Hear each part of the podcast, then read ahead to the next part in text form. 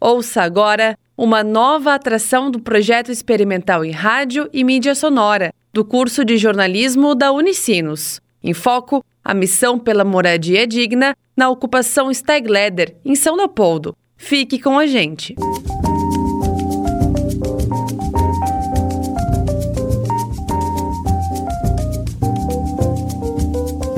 Olá, você está ouvindo mais um programa da disciplina de projeto experimental em rádio e mídias sonoras. Eu sou Renan Silva Neves e tenho ao meu lado o repórter Fred Dias. Estamos recebendo aqui no estúdio Cristiano Schumacher, representante da direção do Movimento Nacional de Luta pela Moradia.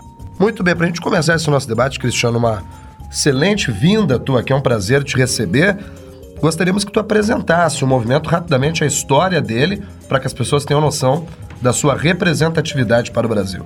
Primeiro, agradecer o convite do professor Sérgio, agradecer o esforço de vocês aqui na construção desse trabalho, agradecer o esforço que a Unicinos e a HU têm feito no sentido de valorizar e apoiar as iniciativas de luta por reforma urbana aqui na cidade de São Leopoldo, desde a missão que tem feito, né, a, uma identificação de todas as situações mais graves do direito à moradia na cidade.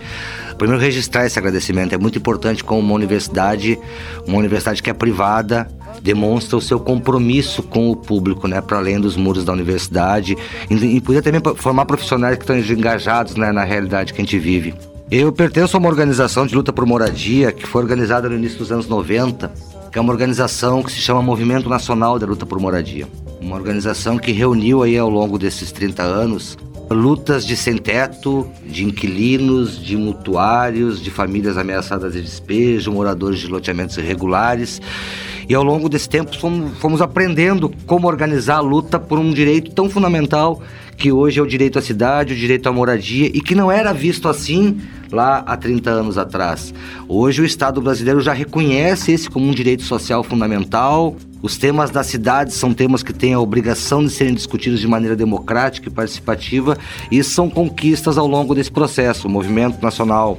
De Luta por Moradia vai estar realizando seu primeiro congresso ano que vem. E ao longo desses anos a gente experimentou diversos governos. A gente experimentou diversas formas de, de como o Estado olhava para a sociedade civil, para os trabalhadores organizados, e a gente teve muitas conquistas, tivemos algumas derrotas e estamos muito preocupados com o que vem pela frente. O cenário de, da velocidade com que a crise aumenta, com que a pobreza aumenta, com que a exclusão social aumenta e a falta de moradia é algo que tem que nos deixar com, muito atentos e muito preocupados e engajados efetivamente em tentar resistir ao que está para vir por aí. Fred Dias.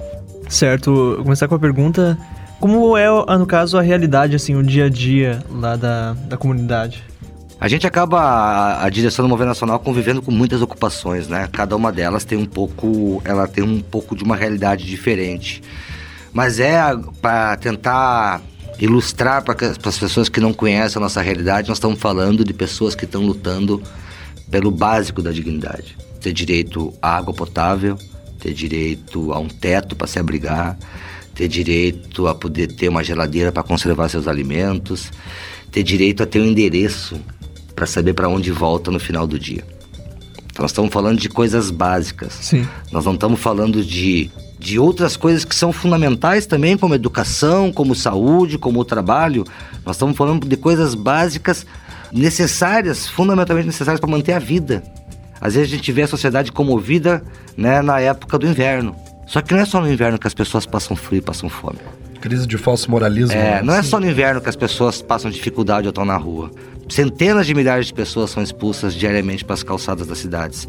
E acho que a gente precisa estar atento. O tema da reforma urbana tenta caminhar na contramão disso, de construir cidades que são inclusivas. E a nossa realidade é uma realidade muito difícil de você organizar uma, construir uma organização política com pessoas desempoderadas politicamente e desempoderadas financeiramente. Esse é o grande desafio, você conseguir construir daqueles que já foram né, excluídos do processo econômico, que foram excluídos politicamente, que foram excluídos do território da cidade, poder se construir enquanto organização política, ter representação, capacidade de luta, ter voz, né, ter fala, ter uma fala pública que convença, que consiga impactar. Então é um esforço bastante difícil, mas é um esforço que dá muito prazer, porque a gente, assim como eu, centenas de pessoas no início dessa caminhada não tinham coragem de levantar a cara para dizer o nome.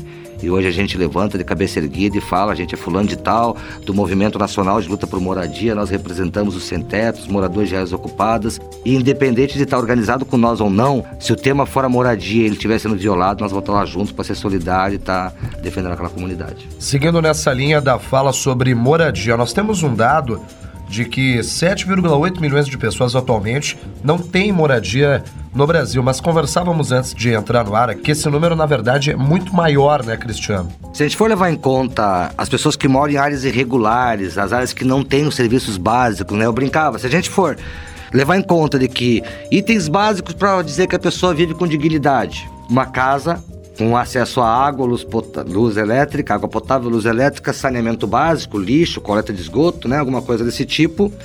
Acesso ao transporte, né? É, coleta de lixo, saneamento básico, luz elétrica, a casa, né? Esses elementos, se nós for botar esse pacote para identificar, nós vamos chegar a quase 50, 60 milhões de brasileiros que não têm esse direito garantido. 14, 15, 16 milhões de famílias que vivem em cortiços, em áreas irregulares, em subhabitações, coabitando muitas vezes duas, três famílias na mesma unidade habitacional. Então aí o universo do quem é o sem moradia fica muito maior. Porque muitas vezes o dado do IBGE, ele faz um levantamento quantitativo, então é de quem diz no registro do IBGE, a casa é sua? Não, eu não moro em casa própria.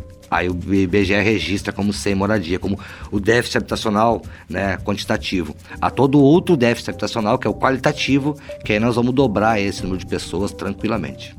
Eu gostaria também de saber sobre o papel do governo, como o governo atua hoje para contribuir no, no, dia a dia também, né, com aquelas coisas que faltam. O, go o governo é bastante atuante ou pouco atuante? Não ajuda muito? A gente tem uma realidade, assim, nós conversava antes do início, né? O movimento aprendeu ao longo desse tempo a construir a ação direta, a ação de luta, então a organização das famílias, a ocupação das áreas que não cumprem a função social, as áreas que estão abandonadas, que são ociosas, a luta por políticas públicas, então a nossa participação efetiva no, no enfrentamento ao Estado, na luta por garantir políticas públicas e na construção por autogestão, na gestão do, da regularização fundiária dos nossos territórios.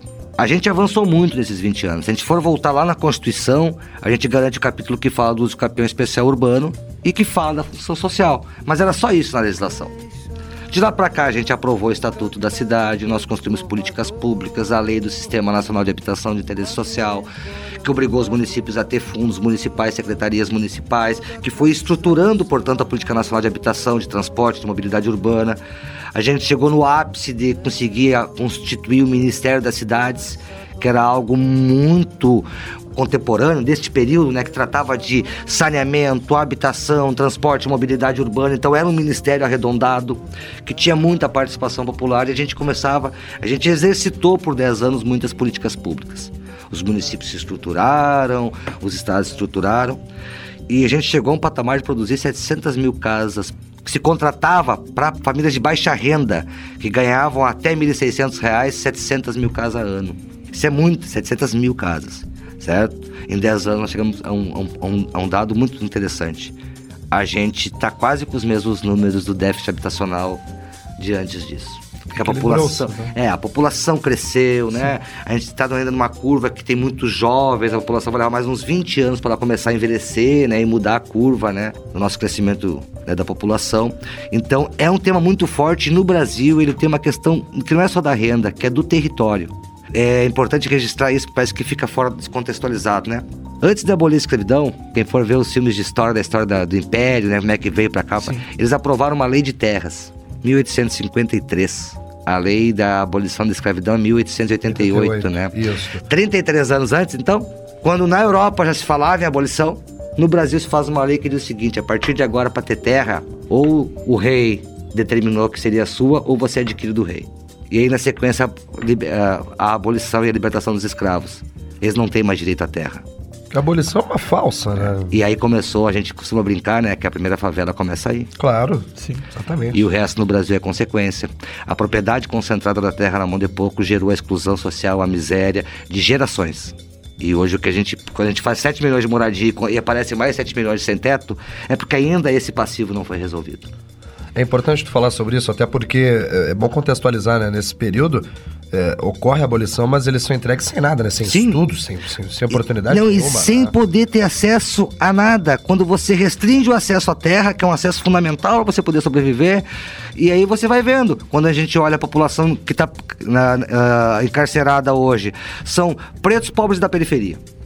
Um padrão, né? É um, exato, porque é um padrão de exclusão social. Por isso que a gente tem que compreender que políticas como cotas são políticas fundamentais, certo? Que a gente compreender como é que se deu a exclusão social, a segregação territorial nesse país.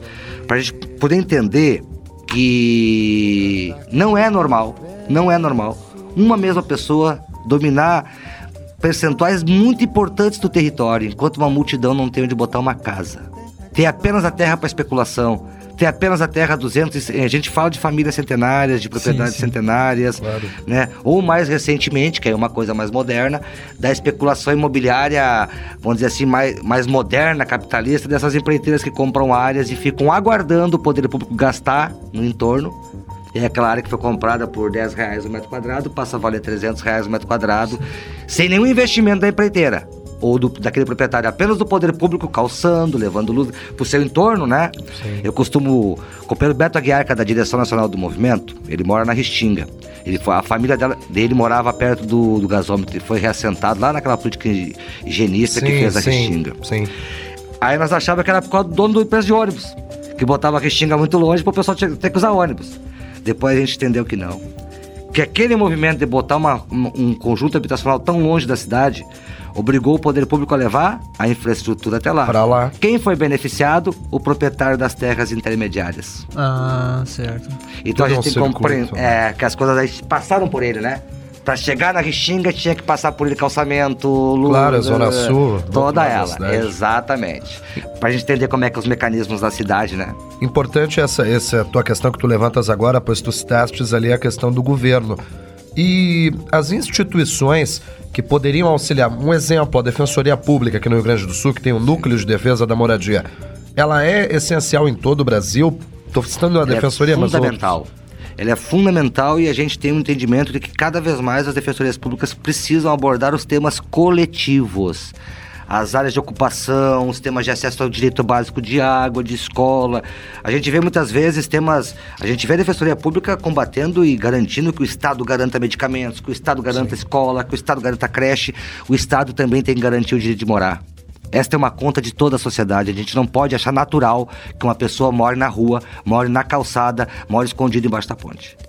Fred? Certo. E com a mudança do, do governo, né, com o novo presidente, houveram já ah, alterações perceptíveis nessa questão da distribuição de remédio e tudo mais? Tudo? Tudo. É incrível a disposição que o governo Bolsonaro tem de liquidar com as políticas sociais. Dados, eu vou dar alguns exemplos, né? O Bolsa Família em São Leopoldo perdeu a metade das famílias. Nós estamos falando de 6 mil famílias ou 8 mil famílias para 4 mil famílias. Nós estamos falando de um, que o governo federal vinha numa média de contratar 700 mil casas por ano. O governo Temer, depois da, da- da derrubada da Dilma, contratou 55 mil casas naqueles dois anos. O governo Bolsonaro até agora nada. Nada. Hoje, na data de hoje, está paralisando todas as obras do Minha Casa Minha Vida no Brasil, porque o governo federal não tem mais dinheiro para pagar as obras. Eu tenho um dado aqui do Rio Grande do Sul de mais de 4.500 casas que vão parar só das entidades, que vai gerar, se eu não estou enganado, 1.700 desempregados, que semana que vem vão estar Só para desempregados. só pra contextualizar, como você pode estar ouvindo a qualquer momento esse podcast, hoje, 16 de agosto, sexta-feira. Então, você anote essa data quando estiver ouvindo, por favor, Cristiano. Muito bem, não, eu pode levantar o dado, mas é justamente isso. 1.700 trabalhadores que estão nesses canteiros de obra de autogestão, que estão construindo essas casas em diferentes cidades. do Aqui em Porto Alegre tem um empreendimento com mais de mil unidades, com autogestão. Em Rio Grande tem outro com mais de mil unidades. E tem dezenas de outros de 200, 300 unidades que vinham em execução desde o final do governo Dilma. Estavam no, no- no final de contrato, né, últimos meses. Algumas que começaram contratadas no Temer, inclusive, e que agora não tem mais recursos para continuar as obras. E o noticiário do país dá conta de que vão fazer a realocação de dotação orçamentária. Mas dotação orçamentária não é financeiro, não é dinheiro. Todo o dinheiro que tinha disponível, nosso ilustríssimo presidente torrou, pagando emenda parlamentar para garantir a reforma da Previdência, que vai, somado à falta de política pública de habitação e a PEC dos congelamentos dos gastos, colocar, transformar o país num país de miseráveis morando nas calçadas. Cristiano, queria te perguntar, já encaminhando para o nosso encerramento, O papel da comunicação também, nesse sentido do movimento, das ocupações em todo o Brasil, uh, veículos de comunicação em si, fatores positivos e também negativos que podem influenciar? Eu acho que hoje tem toda uma grande iniciativa de mídias alternativas via internet, rádios comunitárias, outros, outras ferramentas, né? Nós sofremos muito ao longo da nossa história na mídia tradicional. Porque a mídia tradicional tem dono e tem interesses desses donos, daqueles que pagam seus anúncios e além dos interesses da própria direção da empresa muitas vezes, né? E em geral a gente foi tratado com preconceito, com descrédito, com uma vilania política de utilizar a desgraça das pessoas para explorar o Ibope quando interessa, mas quando as pessoas se organizam politicamente, elas são tratadas como baderneiros. Entende? Lá no domingo de ação solidária, mostrar um pobre que mora na periferia, a, a mídia tradicional mostra. Mas se ele se organizar para lutar, mostra como baderna, agitação, quebradeira, confronto, não mostra o lado positivo do processo. E aí a gente tem uma construção muito importante para fazer nas comunidades, porque a comunicação também ajuda a dar sentido, a criar significado para as coisas, a construir identidade. E é um problema muito difícil nas ocupações urbanas, porque como a gente é extremamente cercado de diversos meios de comunicação tradicionais, da imprensa formal, a dificuldade de construir essa identidade, construir um ambiente que as pessoas conheçam os mesmos assuntos, falem sobre aqueles assuntos, é muito difícil, porque, em geral, a mídia tradicional, nós somos invisíveis. A comunidade é vista quando faz agito, quando faz alguma pressão política, aí ela é vista, ou então ela é vista como aqueles coitadinhos, ou então como na página policial. E esse é um grande problema. A maioria das questões que acontecem nas comunidades da periferia, nas ocupações, não são questões das páginas policiais. Infelizmente, a mídia tradicional nos trata dessa forma ainda. Cristiano Schumacher, representante da direção do Movimento Nacional de Luta pela Moradia. Cristiano, muito obrigado por conversar obrigado. conosco essencial esta conversa. E para finalizarmos, quem quiser acompanhar o trabalho do Movimento Nacional de Luta pela Moradia, como pode fazer? Muito simples, pode acompanhar pela internet, tem uh, a página nacional do MNLM Brasil no Facebook, mas o pessoal pode colocar no Google que vai encontrar as referências do MNLM, tanto no nosso site quanto em cada uma dos sites dos estados, que a gente tem um processo autônomo de produção de notícias pelo Facebook em cada um dos estados, né? Mas a grosso modo bota, pode colocar no Facebook MNLM que vai encontrar nossa página estadual e a partir dali a gente vai nossa página nacional e a partir dali pode conversar. Agradecer, parabenizar vocês pelo trabalho e a gente vai construir muita coisa junto ainda com vocês aqui, porque a Unicinos tem selado um compromisso muito importante com, a, com as comunidades, com a periferia, mostrando de fato que a universidade pode ter um papel social relevante. Obrigado, Fred, que me acompanhou Obrigado. aqui. Lembrando mais uma vez que este programa é produzido pelos alunos e alunas da disciplina de Projeto Experimental em Rádio e Mídias Sonoras. Permaneça conosco.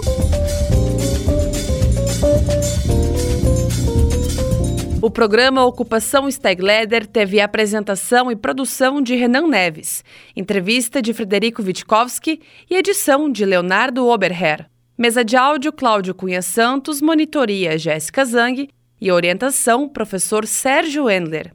Esse programa é uma atividade produzida pela disciplina de Projeto Experimental em Rádio do curso de jornalismo da Unicinos. Coordenação de curso Edelberto Bess, Débora Lapagadré e Micael Vier Bess.